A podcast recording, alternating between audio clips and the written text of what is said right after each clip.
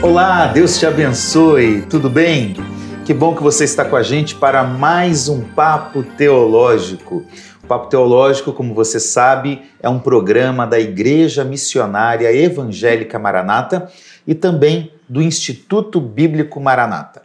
Você pode conhecer um pouco mais sobre nós por meio das nossas redes sociais. Você pode se inscrever no YouTube.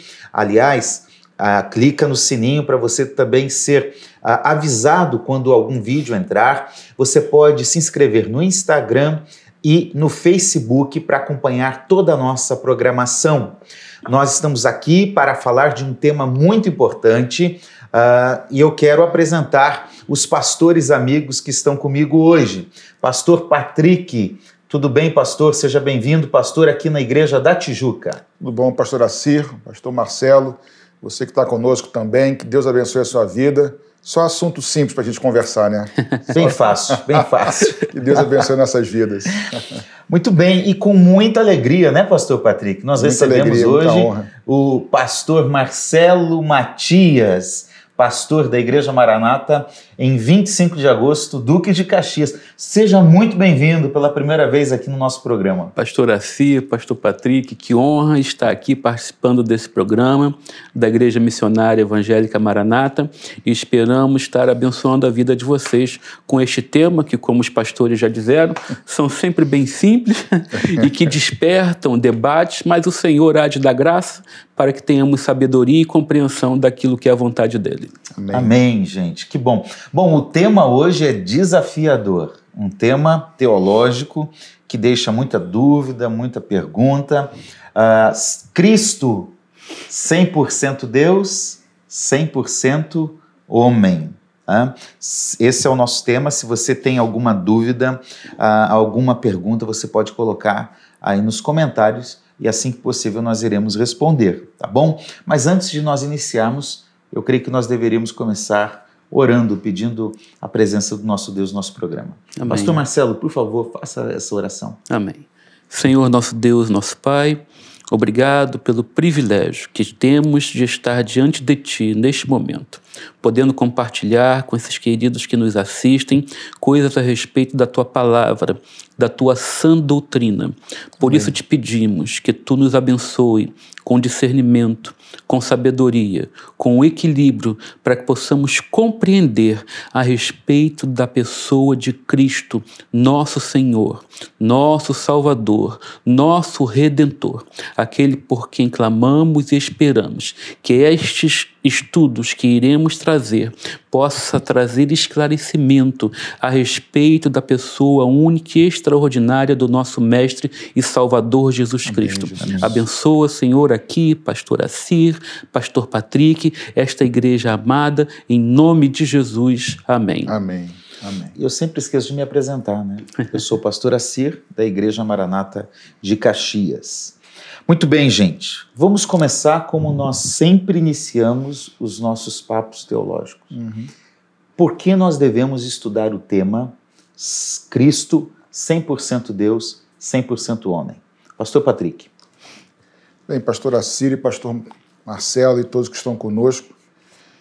Primeiramente porque o estudo da pessoa de Cristo, né, esse, esse estudo sobre 100% Deus, 100% homem, faz parte da do estudo da pessoa de Jesus Cristo. É uma disciplina, na verdade, da sistemática, da teologia sistemática, que a gente chama de Cristologia, que é o estudo de Cristo, o estudo de Jesus, tanto da pessoa de Jesus, né, enquanto já aqui dando um passo, mas sem aprofundar, como Deus e como homem, como é que se concilia uma coisa com a outra, se é de fato Deus, se não é, se é de fato homem ou não é, e a questão também dos atributos de Cristo. Tudo isso faz parte da cristologia, né? essas duas coisas, a pessoa de Jesus, as suas características, e, portanto, importantíssimo, é né? o centro da teologia falar sobre Jesus. Né? Então, é, ser até irrelevante falar assim que é por que falar de Jesus? É o motivo de estarmos aqui, na verdade, né? É o centro de, é todas, centro as de coisas, todas as né? coisas, Pastor Patrick, vamos lá. Talvez alguém que esteja assistindo uh, não consiga entender um termo ou outro, uhum. e vamos tentar uh, ajudar essa pessoa. Uh, nós vamos estudar sobre a pessoa de Jesus Cristo, uhum. é, você deixou isso bem claro, e também sobre os atributos. O que é um atributo? O que eu quero dizer quando eu uso esse termo para me referir a Deus, a, ao Espírito e, a, nesse caso, é. hoje, a Cristo. É, eu vou dizer primeiro o que o atributo não é, tá? Um atributo não é uma função. Uma função, eu diria que é algo que alguém exerce temporariamente, tá? Então, o ser pai, ou ser mãe, ou ser professor, ou ser. Ainda que tenha uma escala diferente, você exerce aquilo ou não. Eu, por exemplo, não sou pai ainda, certo? Ainda porque eu creio que você. Eu não exerço essa função de paternidade ainda. Porém, o fato de eu não ser pai não anula quem eu sou, Patrick. Então não é uma função. Função é temporal. Atributo tem a ver com a natureza da pessoa. Independente se ela exerce função X ou Y, ela é. Então, falar de atributos de Jesus são, são características da natureza de Jesus, seja divina ou seja humana. Então, independente se ele é salvador ou não, se ele, se ele cura ou não, a natureza de Jesus, essas características a gente chama de atributos divinos, atributos humanos de Jesus, e é sobre isso parte do que a, a cristologia estuda. É aquilo que faz ele ser o que, Que ele, ele é. é, na verdade. Isso. E, e, assim, nós já partimos de um pressuposto de que ele é Deus. Então, Uhum. nós vemos em Cristo, na pessoa de Cristo, os atributos que caracterizam ele como, Como Deus que é, exatamente. Muito bem. Muito obrigado. Ah, Pastor Marcelo Matias, o que mais? Por que nós devemos estudar esse tema e entender bem esse aspecto de Cristo ser Deus e homem, é, 100% Deus, 100% homem? É um assunto que precisamos conversar porque é o centro da teologia cristã. Na verdade, quando a gente fala teologia cristã, nós já estamos falando da pessoa de Cristo. E por isso, para que a gente tenha segurança a respeito da doutrina de Cristo, da pessoa de Cristo, a cristologia é uma matéria fundamental para essa compreensão, porque ela se firma em Cristo, na pessoa de Cristo, de quem Ele é, para que nós possamos compreender através disso toda a natureza do evangelho dele. Isso é fantástico, pastor Marcelo, porque ah, às vezes nós percebemos ah, o perigo que há de nós termos uma teologia sem Cristo, uma igreja sem a cruz, sem Jesus. Né? E é por isso que talvez eh, muitos movimentos teológicos hoje estão resgatando o aspecto que nós chamamos de cristocêntrico, ou seja, Jesus é o centro, é o Exato. centro da teologia, é o centro das escrituras, é o centro da igreja, como o pastor Patrick falou, é, é- é por causa dele que nós estamos aqui. Sim. né? Então eu acho que isso é muito importante para nós. Se nós não conhecermos a pessoa de Cristo, como conheceremos o Evangelho? Tudo passa por ele. Ele é a razão, ele é o fundamento. Se houver distorção quando a pessoa de Cristo, haverá distorção contra a doutrina que ele prega. É- e por isso nós precisamos estudar. Porque o pastor Assi falou essa questão de o perigo, né, de criarmos uma, tanto uma, uma doutrina, uma teologia, ou então igreja no dia a dia sem Cristo. Mas eu queria tentar aqui, não sei se eu vou, mas é, ir um pouco mais profundo, pastor Marcelo e pastor Assi. Porque, na verdade, é, não é uma teologia sem Cristo somente, uma igreja sem Cristo. O perigo é porque as pessoas não se, não se veem, elas- acham que estão com Cristo, mas não o Cristo das Escrituras. Isso. Muito bem. Então não é, não, é, não é usar o nome de Cristo somente. Não é dizer que é uma igreja evangélica, não é isso? E que fala do evangelho, mas na verdade o evangelho não é o evangelho das Escrituras. Exato. É o que Paulo chama de outro evangelho em Exato. Gálatas capítulo 1. Exatamente. Então tem que crer em Cristo segundo diz as Escrituras. E aí sim rir, jogar vivo. Então, assim, o perigo. Porque, assim, se você tira Cristo de forma, dele, assim, de forma declarada, não é mais igreja. Mas às vezes tira-se o verdadeiro Cristo e bota-se um outro Cristo e ainda se acha igreja. E isso é um perigo, né? Pastor Patrick, é possível falar sobre Jesus sem falar. Deixa eu mudar a frase. É possível falar de Jesus sem falar sobre ah, o real significado de Jesus, a obra de Jesus, a dúvida. vida, a morte e a ressurreição. É possível falar Jesus cura cinco passos para obter um milagre. É possível você falar Jesus Sim, que fez o sim, milagre. Mas não, mas ainda que seja uma mensagem que não é totalmente equivocada, errada, mas não é uma mensagem completa, É parte da verdade. é parte da verdade. E parte da verdade corre o grande risco de ser parte da mentira também.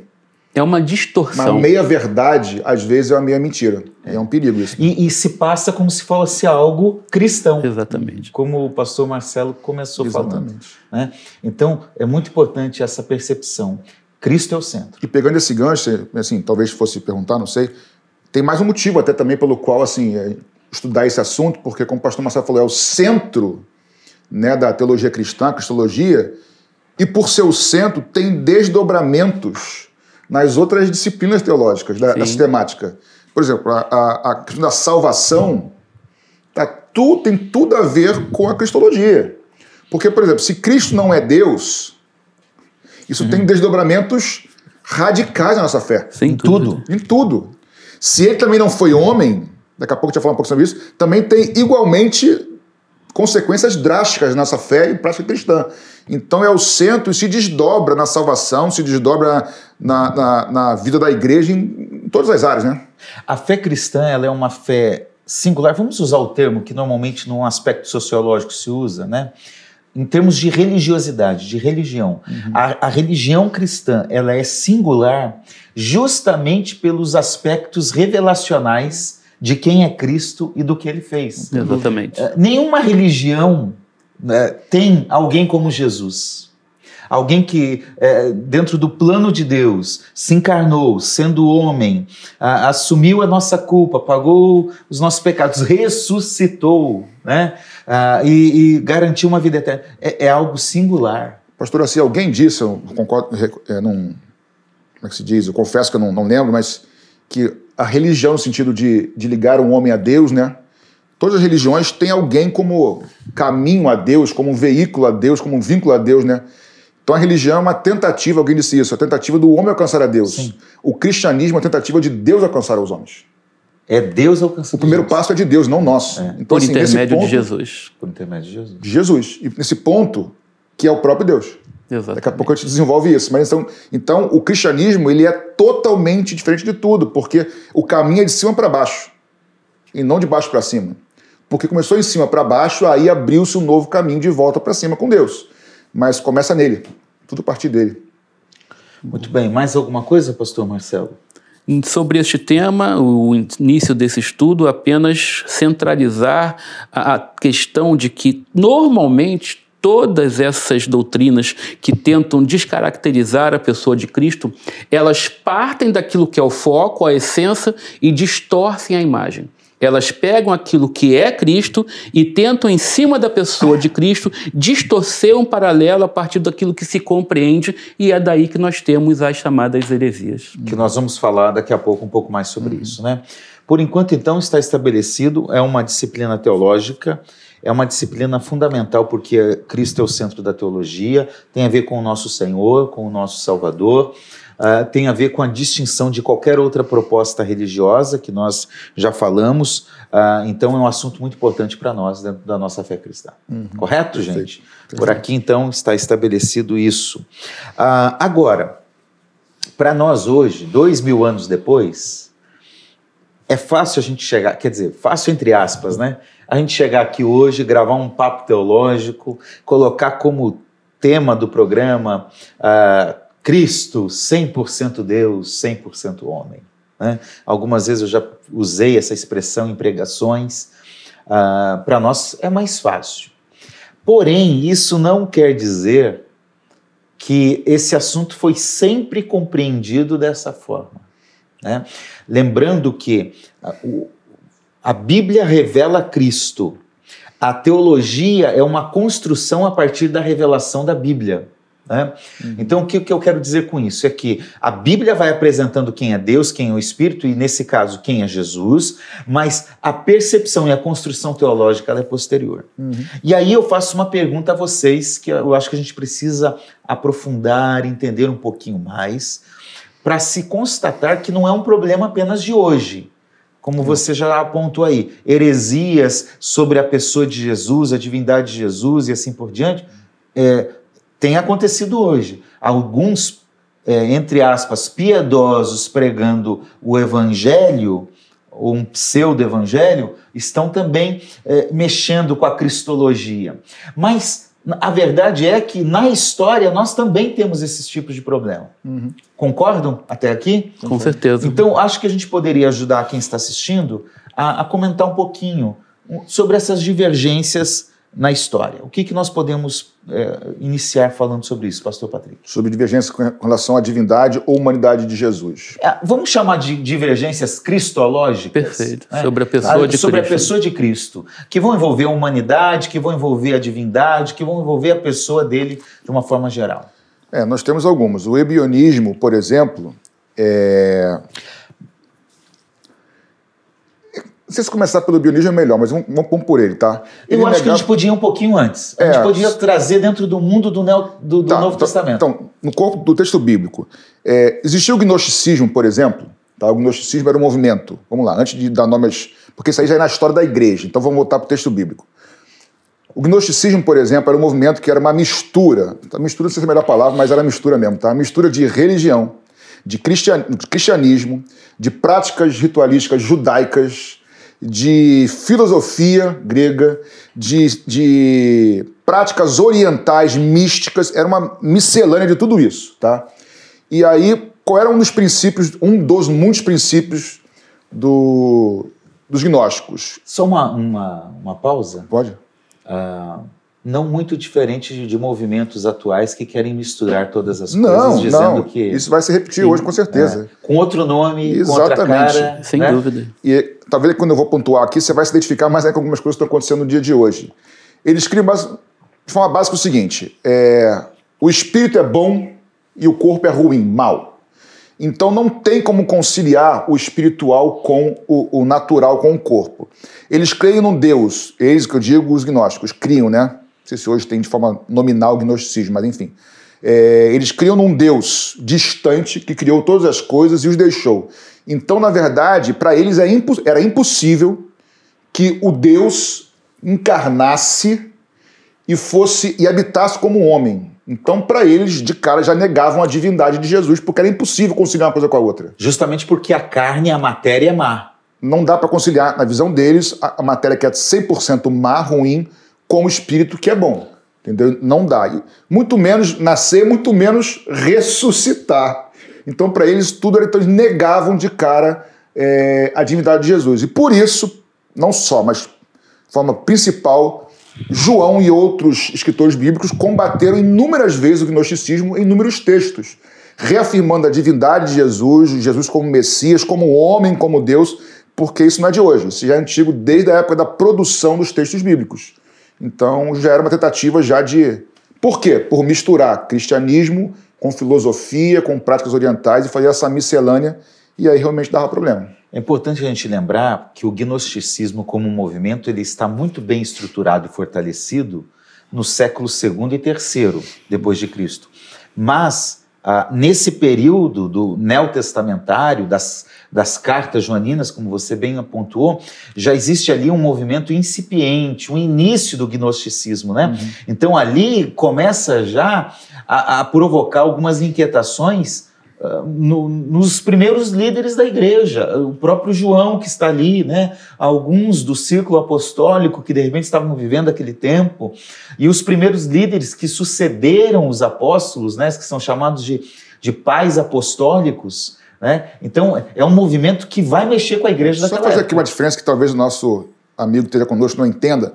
O gnóstico do gnosticismo não é o agnóstico que a gente chama Isso. hoje, só para ajudar o pessoal o gnóstico, que vem de gnose, de conhecimento, eles criam que eles evoluíam espiritualmente pelo conhecimento. O agnóstico, eles entendem que não tem como conhecer a Deus, que Deus não dá para é, conhecê-lo, que é, é, transcendente. Então, não é nem que eles não creem em Deus, aí seria o ateu. Então, o agnóstico é o cara que não sabe dizer se Deus existe ou não e nem se preocupa porque não dá para provar isso. Mas o gnosticismo, eles criam na divindade, em Deus, mas, de novo, eles separavam o que é carne e o que é natural do espiritual. Só um exemplo para hoje que você citou. Como eles criam que o físico, material, é ruim, mal e o espiritual é bom, eles criam, por exemplo, eles, eles eram extremistas, tá? Por exemplo, que eles poderiam evoluir espiritualmente, crescer espiritualmente, ainda assim mantendo todas as suas práticas carnais, porque uma coisa não interfere na outra. Isso, na verdade, é uma equivalência a uma, uma, uma, uma, graça enganosa no dia de hoje. Eu posso crescer espiritualmente, posso ser crente, posso ser cristão, posso dizer que tenho vida com Deus, vou ser salvo e ainda assim viver uma vida de prática pecaminosa, porque afinal eu estou debaixo da graça. É muito sinônimo isso aí.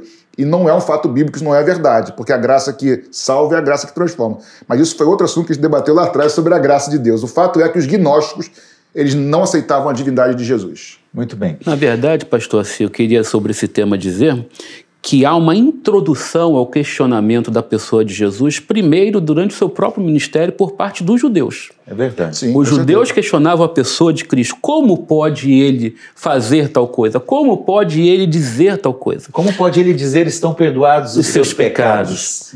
A partir da morte e ressurreição de Cristo, este movimento nasce dentro da própria igreja, de judeus convertidos, por exemplo, os judaizantes querendo então contraverter, é desfazer essa imagem do Jesus 100% homem, 100% Deus, e é contra isso que João tão fortemente entra dando respostas contundentes contra esses movimentos dentro da igreja, tentando distorcer a imagem de Jesus.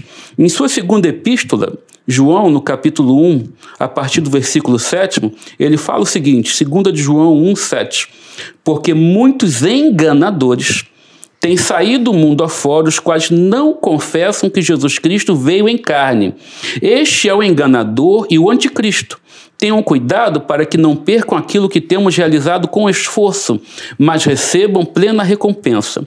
Todo aquele que vai além da doutrina de Cristo, e nela não permanece, não tem Deus.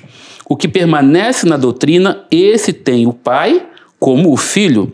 Se alguém for até vocês e não levar esta doutrina, não recebam em casa, nem lhe deem as boas-vindas. Boas Ou seja, ainda no início da igreja, Exatamente. poucos anos, décadas após a morte e ressurreição de Jesus, já surgiam movimentos contrários à pessoa de Cristo, que João, de forma contundente, fala contra esses movimentos. Perfeito. Vamos, eu acho que é importante a gente dar uma olhada com calma nesse texto.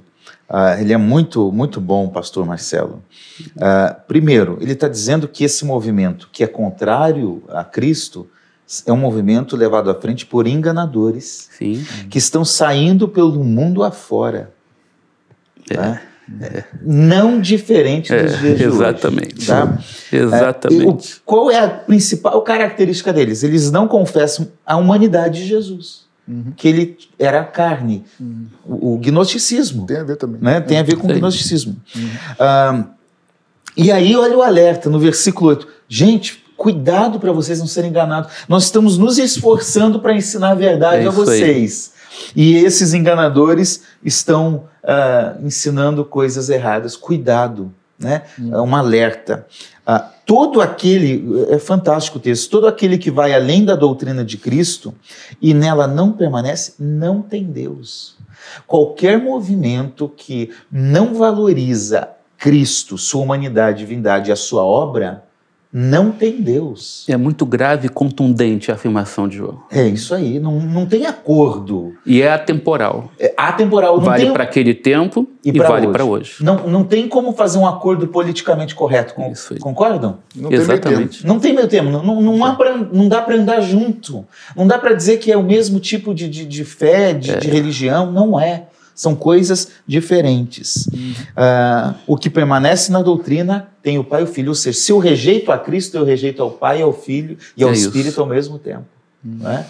Isso é muito sério. né? Então, Muito qualquer grave. tipo de movimento, por exemplo, é um movimento sectário que nega a, a- não nega a divindade de Jesus, mas coloca Jesus como um Deus menor, né? Ah, e, e enfatizam Deus, Jeová. Então, é, esse movimento nega Cristo, está negando Jeová ao mesmo, ao mesmo tempo, está negando o Pai. Por sua vez, há movimentos dentro da, da- da- do próprio cristianismo que nós chamamos de unicismo, que rejeitam o Pai e o Espírito e ficam só com Cristo, como se Cristo fosse o Pai e Cristo fosse o Espírito, né? Que com uma função específica se manifestou Seria uma em pessoa cada momento só em cada. Exatamente. É, o que é um equívoco também. Uhum. Então veja o quanto é sério. Às vezes, ah, a Maranata tem uma postura muito equilibrada de tratar as coisas, é uma igreja séria, bíblica, que não fica batendo, né, ah, trazendo à tona tal. Mas veja que ah, a verdade é que, biblicamente falando, ah, Cristo tem que estar sempre no centro. Né? E ainda que a gente não precise ficar expondo, colocando, permita usar a expressão, o dedo na cara, é, a gente precisa trazer clareza sobre o Evangelho e sobre o lugar de Jesus. Com certeza. Né? Muito bem, gente. Então agora, Pastor Marcelo, esse é um texto que você leu. Nós temos outros textos, né? vários. Leia, por favor. E olha, eu creio que em 10 a 15 minutos você lê 1 João, 2 João Isso e 3 João. 10 minutos. Tire esse tempo e leia as cartas e você vai perceber o quanto uh, João ali está ressaltando a pessoa de Cristo uh, diante dos problemas cristológicos já, como bem ressaltou o pastor Marcelo, que surgiram no início da igreja. Agora, quando nós entramos no século II, até o século IV, uhum. aproximadamente, é quando aflorece esse esse gnosticismo, ele, ele se fortalece, né? E ele começa a espalhar por várias regiões. E é nesse período, gente, que surgem diversos pensamentos elaborados. Até agora a gente tem algumas compreensões, a gente tem a doutrina dos apóstolos, a gente tem o relato de João, mas agora alguns posicionamentos oficiais por indivíduos, por movimentos começam a surgir. E esses posicionamentos eles vão questionar a real natureza de Cristo. E aí a pergunta que eu faço para a gente ir entendendo esses movimentos. Uh, eles vão discutir se Jesus era humano ou era divino. Se ele era ambos, quanto humano e quanto divino. Né? É essa a, a, a questão que está uhum. no centro da discussão. Então vamos falar um pouquinho. É, nesse, Você tinha começado é, sobre ebionismo. Aí que, então, a gente voltou prazo para trás, agora século II século IV. Aí tem o ebionismo, que é, na verdade, eles, pelo que o pastor Marcelo citou, essa influência judaica, eles negavam, negaram a, a divindade, não criam, na verdade, na divindade de Jesus. Eles criam apenas que Jesus, vamos dizer, era um profeta, um homem, um profeta usado por Deus, tomado pelo Espírito Santo, mas que não era Deus. Então essa foi, foi uma linha foi, que foi tomada negando a divindade de Jesus. Nesse caso, ele seria apenas um homem usado pelo Espírito Santo como profeta de Deus. Entendeu? Atualmente, pastor Patrick, nós temos movimentos que, que tentam colocar Jesus como um mestre da moral, como alguém que contribuiu. O islamismo apresenta Jesus como um profeta. Né? Outros movimentos também, outros movimentos pseudo-cristãos também, uh, outros movimentos mais seculares, Jesus foi um iluminado. Mas aí, pastor, você me permite aqui é. abrir um parênteses, talvez fora Sim. do assunto, mas no assunto? Sim. Isso não é possível. É apenas uma questão de inteligência. E você que está conosco. Uma pessoa que diz, por exemplo, eu e o Pai, falando Deus, somos um. Uma afirmação. Vamos lá, outra. Eu sou o caminho. Eu não sou um caminho, eu sou o caminho. Eu sou a verdade e eu sou a vida. Ninguém vem ao Pai a não ser por mim. Quem fala um negócio desse, cara? Assim, sincero. Ou ele era de duas uma. Ou ele era um louco o que, que, é isso? Ele achava que era e não era? Podia ser, né? Ou do três, ou ele era um charlatão, ou ele era o que ele dizia que ele era. Então não dá para dizer que Jesus foi um bom mestre somente, um bom líder, um cara iluminado. Ou ele é quem ele disse que é, ou então ele era um louco, não siga ele. Não tem meio termo. E a Bíblia é cheia de afirmações feitas por ele e por outros seguidores, que ele é quem ele diz que ele é. Ele é o único caminho, ele é a única verdade, a única fonte de vida. Não dá para ser apenas um iluminado ou um cara. Ou ele é ou ele é o louco. E nós cremos que ele é porque ele tem transformado nossas vidas e de muita gente. Né? Não tem meio termo. Muito bem. Então, em síntese, bionismo nega a divindade de, de Jesus. Pronto, vamos lá. Pastor Marcelo. Já tem outro movimento, do cetismo, que faz o caminho inverso. É. Ele nega a humanidade de Cristo. Na verdade, esses movimentos, ebionismo, docetismo e outros que serão citados, eles partem do princípio daquilo que eu tenho falado, distorcer a característica, os atributos de Jesus. Muito bem falado pelo pastor Assir, são movimentos é, enraizados, pautados, são doutrinas que a gente considera e chama, classifica de heresias, que são fundamentadas então, cria-se um movimento fundamentado a, a respeito de um principal que cria esta distorção, mas o mais importante de tudo, Estes movimentos só são combatidos o foram por João e foram posteriormente em concílios e são até hoje pelas igrejas evangélicas porque existem aqueles que seguem. Sem seguidores, esses movimentos não teriam razão sequer de terem existido. Lógico. Qual é a grande. Nem seriam citados, Nem verdade. seriam citados. É e esses movimentos, qual é o grande problema desses movimentos? Eles nascem de dentro da igreja ou para a igreja, focam essa mensagem na igreja para dela cooptar seguidores que vão passar a crer neles ao invés de crescer, de crer nas escrituras. O grande problema é a capacidade, até nos nossos dias, por isso o pastor Assis citou movimentos que ainda nos nossos dias existem, é a capacidade de, às vezes, até facilmente se cooptar seguidores com vãs doutrinas. Se nós não tivéssemos pessoas tão suscetíveis a esses movimentos heréticos, a essas doutrinas distorcidas, nós não precisaríamos ter sido alertados como fomos por Jesus ou por João a respeito dessas vãs doutrinas. O docetismo fala que Jesus era só divino e não poderia ser homem porque a essência da matéria é má. Esse movimento, nos nossos dias, ele estaria familiarizado com um holograma, porque na verdade para eles, Jesus não era matéria, não tinha corpo, Sim. porque a matéria é má.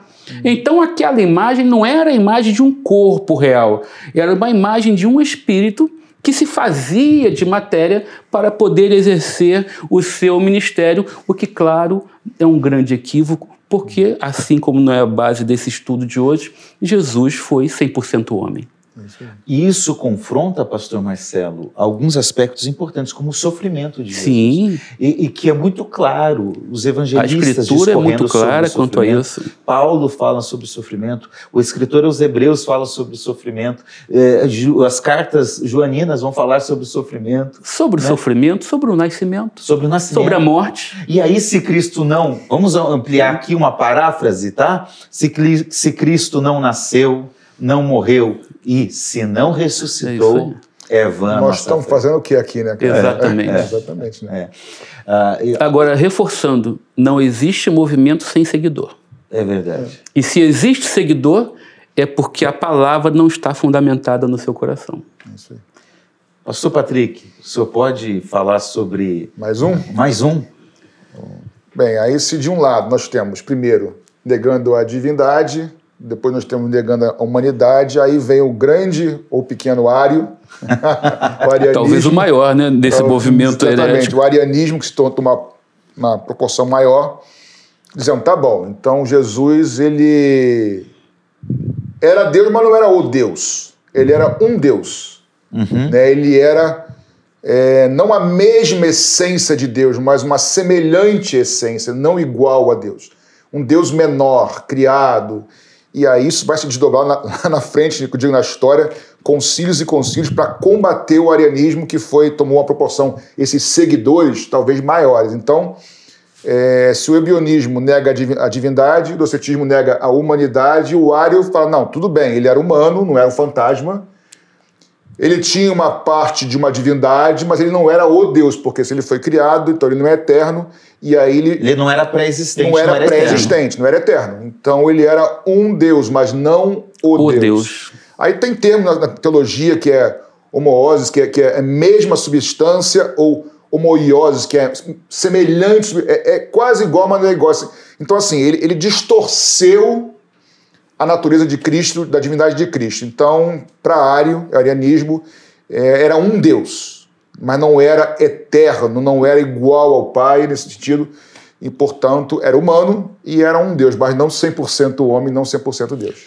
Assim, de forma estrutural, é, é, claro que o movimento que eu vou citar agora, ele tem muito mais aspectos, né? então é uma, uma aplicação simples do, do arianismo mas o movimento das testemunhas de Jeová declaram praticamente essa mesma coisa, essa mesma coisa né? É. Jesus não é Deus tanto quanto o Pai, ele é um Deus menor. Né? E, e veja o quanto isso é perigoso. Um movimento que surgiu dentro do movimento protestante, uhum. da igreja protestante. Sim. Né? E que vai é, ensinar essa falsa doutrina sobre Jesus. É isso aí. Pastor, Marcelo, podemos falar de um quarto movimento que Sim, diverge aí sobre o aspecto de Cristo na história? por mais favor? um. Mais um. Apolinarianismo. Rapaz, fala de novo isso. Apolinarianismo. Muito bom de Apolinário. Grava aí. Apolinarianismo é um movimento que negava a humanidade integral de Jesus. Então, se no arianismo Jesus não era completamente Deus, É no apolinarianismo ele não era totalmente homem. Ele tinha corpo, ao contrário do docetismo, ele tinha corpo e tinha matéria. Mas a mente dele não era de homem, era divina. Então ele faz uma classificação dentro do corpo de Cristo, separando na sua humanidade o que é corpo, isso aqui é corpo, isso aqui é matéria. Isso aqui não, isso aqui é divindade. Então ele faz uma miscelânea de pensamento e, mais uma vez, atrai seguidores que acabam crendo nesta falsa doutrina que precisa, foi e continua sendo refutada. Porque qualquer doutrina que negre a integralidade do Jesus homem e do Jesus Deus é vã e precisa ser combatida, porque se você distorce essa doutrina, você cria paralelos perigosos que são contrários ao Evangelho de Jesus. Portanto, Apolinário, ele, ele cria mais um, um, um disfarce daquilo que Jesus de fato é. Jesus é homem, mas nem tudo na matéria é humano. Parte da matéria é Deus, parte da matéria é homem. Talvez isso nos dias de hoje eh, se aproxime daqueles que dizem: não, Jesus até tinha um corpo humano, mas a mente dele era divina. Exatamente. Ele nunca ia cair, ele não, não seria tentado como nós. assim. seja, Exatamente. venceu Nesse Deus, momento não ele era homem. Deus. Ele venceu como Deus e não como homem. Exatamente. É isso aí. Nesse momento ele era Deus. Não, isso é o que dizem os que creem nisso, na verdade. Isso, claro. Não o que nós cremos, na Não, verdade. não, claro. Ainda que tem um, um certo pregador aí famoso na internet que disse esses dias que se Jesus estivesse é, se Jesus estivesse na mesma condição que nós, ele, ele pecaria. Meu Deus. cairia, Meu Deus. né? Enfim, Você vê a importância da cristologia. é, Porque, enfim, vamos chegar lá. É. vamos lá, vamos lá. Pastor Patrick, podemos falar de um quinto Nós movimento? temos. Você vê que é sempre a tentativa de chegar na solução do era Deus. Exatamente. O nesterianismo. O que, que é isso, na verdade? Vamos lá. É, Esse bispo, né, ele, ele- já, ele já não nega a divindade e não nega A a humanidade. humanidade. Porém, nessa doutrina, ele, ele define o seguinte, que, por vezes, Jesus agia como um homem e não como Deus, como Deus. E às vezes como Deus e não como homem. O que ele estava dizendo? Que a humanidade de Jesus e a divindade de Jesus não eram na mesma pessoa. Eram Essas- duas personalidades Essas Separadas, duas distintas. naturezas eram distintas, incomunicáveis e separadas. Quase que um bipolar, né? Às vezes, eu, às vezes eu sou, às vezes eu não sou. Quem sou eu, onde estou, né? Então, assim, ele cria na divindade, cria na humanidade, mas são naturezas separadas, que não estavam na mesma pessoa, no mesmo ser. E, na verdade, Jesus foi um ser só. E é o que a gente vai chegar lá, com as duas naturezas, e esse é o grande mistério da cristologia, na verdade, né? Muito bem. É- é- esse era um bipolar, né? Esse- Não, pior do que esse é o outro movimento, eutiquianismo, que na Os verdade. nomes estranhos caiu tudo para você. Os nomes né? estranhos. Ainda bem que não precisa de intérprete aqui. e ele fala o seguinte: que havia uma terceira natureza. Se já era confuso esses movimentos heréticos a respeito da natureza, ora um, ora outro, ora duas, ele cria uma terceira. E esta terceira natureza, ora influencia no Jesus homem, ora influencia no Jesus Deus. E que no final de tudo isso, a natureza divina prevalece sobre a natureza humana. Ou seja, uma miscelânea, parece que ele olha para os outros movimentos e tenta reunir aquilo que fica falho um em outro para criar um movimento como se fosse um movimento superior. Não é nada disso. Nem é homem, nem é só homem, nem é só Deus, nem tem duas naturezas. Na verdade, são três naturezas. Essa É natureza o famoso, para que simplificar se pode complicar, né, cara? Já essa natureza, ora prevalece sobre a humana, ora sobre a divina, e no final das contas a natureza divina prevalece. Uma confusão só que atrai No final da história, seguidores. segundo ele, você não sabe se é divino, se é humano, você não sabe. Exatamente. Muito bem. Bom, gente, nós temos então cerca de três a quatro séculos de movimentos que não são, eu, eu creio, a maioria deles não tem uma extensão geográfica ampla, é aqui, é ali, é um, é um bispo ali, o bispo Nestório, é Apolinário e assim por diante, que às vezes pode influenciar um ou outro, mas que vão surgindo, né? vamos usar um termo mais comum, vão pipocando aqui e ali. Tá? E como é, a igreja da época, a igreja da época não tinha a estrutura que hoje se tem, por exemplo, da história, né? Não tinha um papado, uhum. ok? O papado, da forma como ele surgiu, como ele existe hoje, surge no século VI, uhum. aproximadamente. Tá? O que nós temos são igrejas autônomas uh, no mundo que estão espalhadas. Aqui a gente está falando mais do, do Ocidente, porque existem igrejas no Oriente uhum. que nem estão tratando alguns desses temas, né? elas não são afligidas por esses temas. Mas como essa igreja, que é independente, autônoma, que tem uma comunhão fraternal, que compartilha, né? desde a época já da, das, das cartas de Paulo e assim por diante, como essa igreja resolve esses problemas?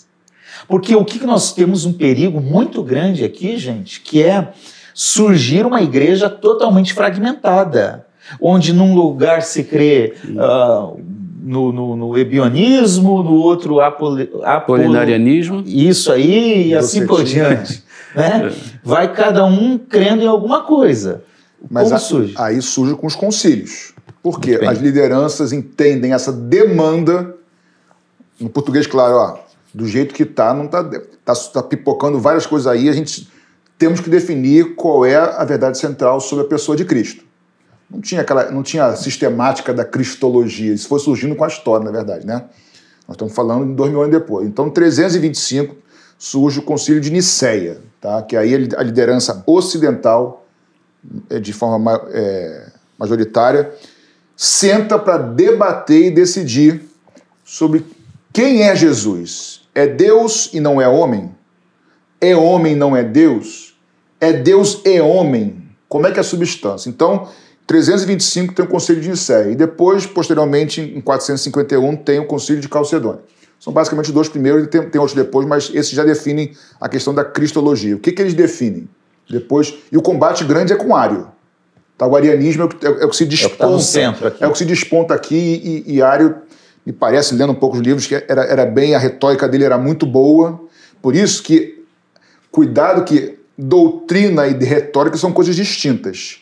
Nós temos excelentes pregadores de retórica, mas não necessariamente porque falam bem e porque argumentam bem, necessariamente falam a verdade. Isso é importante destacar. Né? Porque nós tivemos, nome por questão de ética, políticos do nosso país, no passado já morreram, que falavam e você comprava a ideia, porque o cara era um, um uma pérola falando, só que o conteúdo é analisado é, é retórica. A retórica é uma coisa, conteúdo é outra. E Ari parece que era um cara desse com boa retórica. Não sei, mas parecia que sim. O que, que se definiu em Niceia, 325 depois de Cristo? Que é o nome do nosso programa. Que Jesus era é, Deus e homem, não ou. 100% Deus, 100% homem. Não era às vezes Deus e às vezes homem. Não era por vezes um e outro. Ele era com, ele é na verdade consubstancial com o Pai, mesma natureza que o Pai e também mesma natureza humana em uma só pessoa.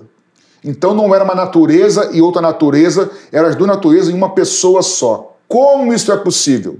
Não sei se temos resposta para isso até hoje mas as evidências bíblicas nos mostram que Jesus era uma pessoa, um ser 100% divino e 100% humano em um ser, e não um terceiro, como alguns colocavam. E aí eles combatiam, combateram e a, acabaram a princípio nesse concílio com o ar no sentido de que Jesus não era um Deus. Ele não era uma, uma substância semelhante à de Deus. Nós fomos criados à semelhança de Deus mas não somos iguais a Deus. Jesus era a mesma semelhança de Deus Pai. Ao mesmo tempo, ele foi gerado, ele é um outro assunto, na verdade, mesma semelhança do Pai, mesma natureza, perdão, do Pai, assim como a mesma natureza humana. Então, Jesus, segundo Nicéia e depois Calcedônia, 100% Deus, 100% homem. Mas não é às vezes 100% e às vezes 100%. Nem 100% mais 100%. É concomitantemente 100%. Como que é isso? É difícil de explicar. Interessante, pastor Patrick, pastor AC, é que este movimento criado por Ário certamente foi um movimento que trouxe problemas para a igreja. Foi. Não tivesse sido assim, não haveria necessidade dessas igrejas se reunirem em um concílio para tomar uma decisão de tal forma.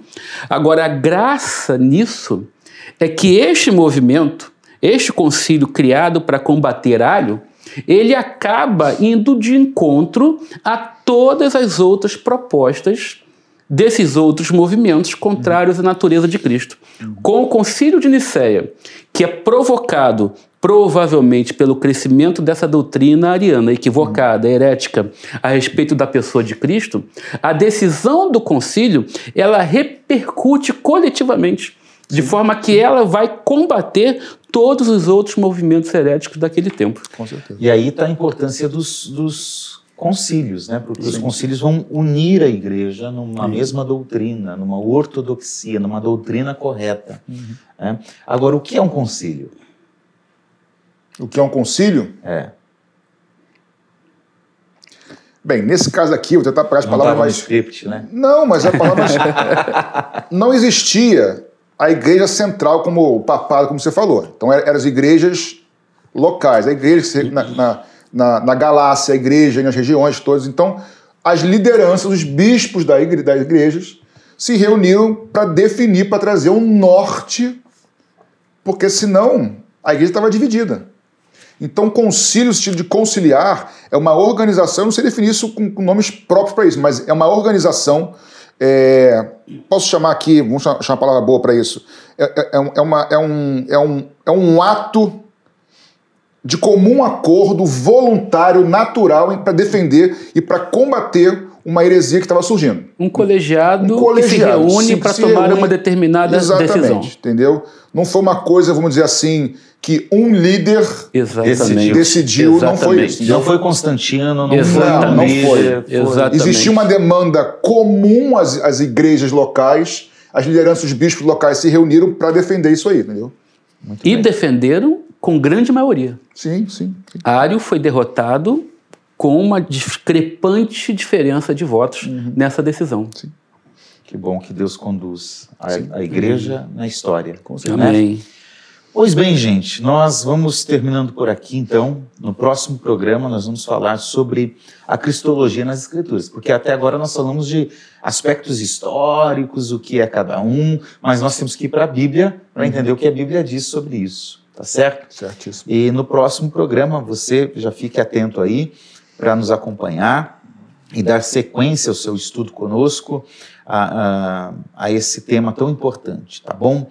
Vamos fazer uma oração? Amém. Pedindo que Deus nos dê graça, nos dê sabedoria, nos dê direção e que possamos ser cristocêntricos. Amém. Como diz aquela canção, tem tudo a ver com Ele. Né? Com Amém. Ele. Pastor Patrick, pode orar? Vamos orar. Obrigado, Senhor, porque o Senhor mesmo, sendo Deus, se fez homem para nos alcançar. Obrigado, Obrigado por essa compreensão nós vemos claramente nas Escrituras que o Senhor é Deus, que o Senhor também, enquanto esteve conosco, foi homem, 100% Deus, 100% homem. E tudo isso teve um propósito, Senhor. Muito obrigado porque não foi em vão o teu propósito. Muito obrigado porque estamos aqui. Nos ajuda a nós, a nossa igreja, a cada igreja, a cada um que está conosco, a ter uma vida totalmente centralizada, focada no Senhor e certamente terá valido a pena naquele grande dia, Senhor, porque todas as coisas vêm do Senhor, são por meio do Senhor e são por fim para a glória do Senhor. Muito obrigado, Senhor, em nome de Jesus. Amém. Amém. Quero lembrar você que este é um programa da Igreja Missionária Evangélica Maranata e ele é sustentado pelos membros, irmãos, amigos que ofertam e dizimam uh, para esta igreja. Maranata é uma igreja que preza pela seriedade na administração financeira dos seus recursos. Por isso, nós queremos agradecer a Deus pela vida de cada um de vocês que tem contribuído E se você quiser contribuir ainda, você pode fazer por meio de várias formas. Você pode fazer uma transferência bancária, você pode fazer o Pix, você pode entregar na própria igreja, em uma, um dos nossos endereços. Uh, na nossa tela está passando uma forma que você pode ofertar, que você pode enviar seus recursos. Nós agradecemos a Deus por você, por sua fidelidade, por sabermos que é algo é, voluntário. Uh, não é uma barganha, não é uma obrigação, mas é simplesmente uma atitude de amor e de entrega uh, de parte dos seus recursos a Deus, à obra de Deus, para que o Evangelho continue sendo anunciado e pregado por meio da Igreja Missionária Evangélica Maranata. Então, que Deus abençoe grandemente a sua vida. Gente, muito obrigado. Pastor Patrick, Deus te abençoe. Deus nos abençoe. Prazer. Muito bem, Pastor Marcelo, até o próximo programa. Amém. Se assim o Senhor permitir, Deus abençoe. Um grande Amém. prazer. Deus te abençoe. Até o próximo programa. Deus tchau, tchau. Tchau, tchau.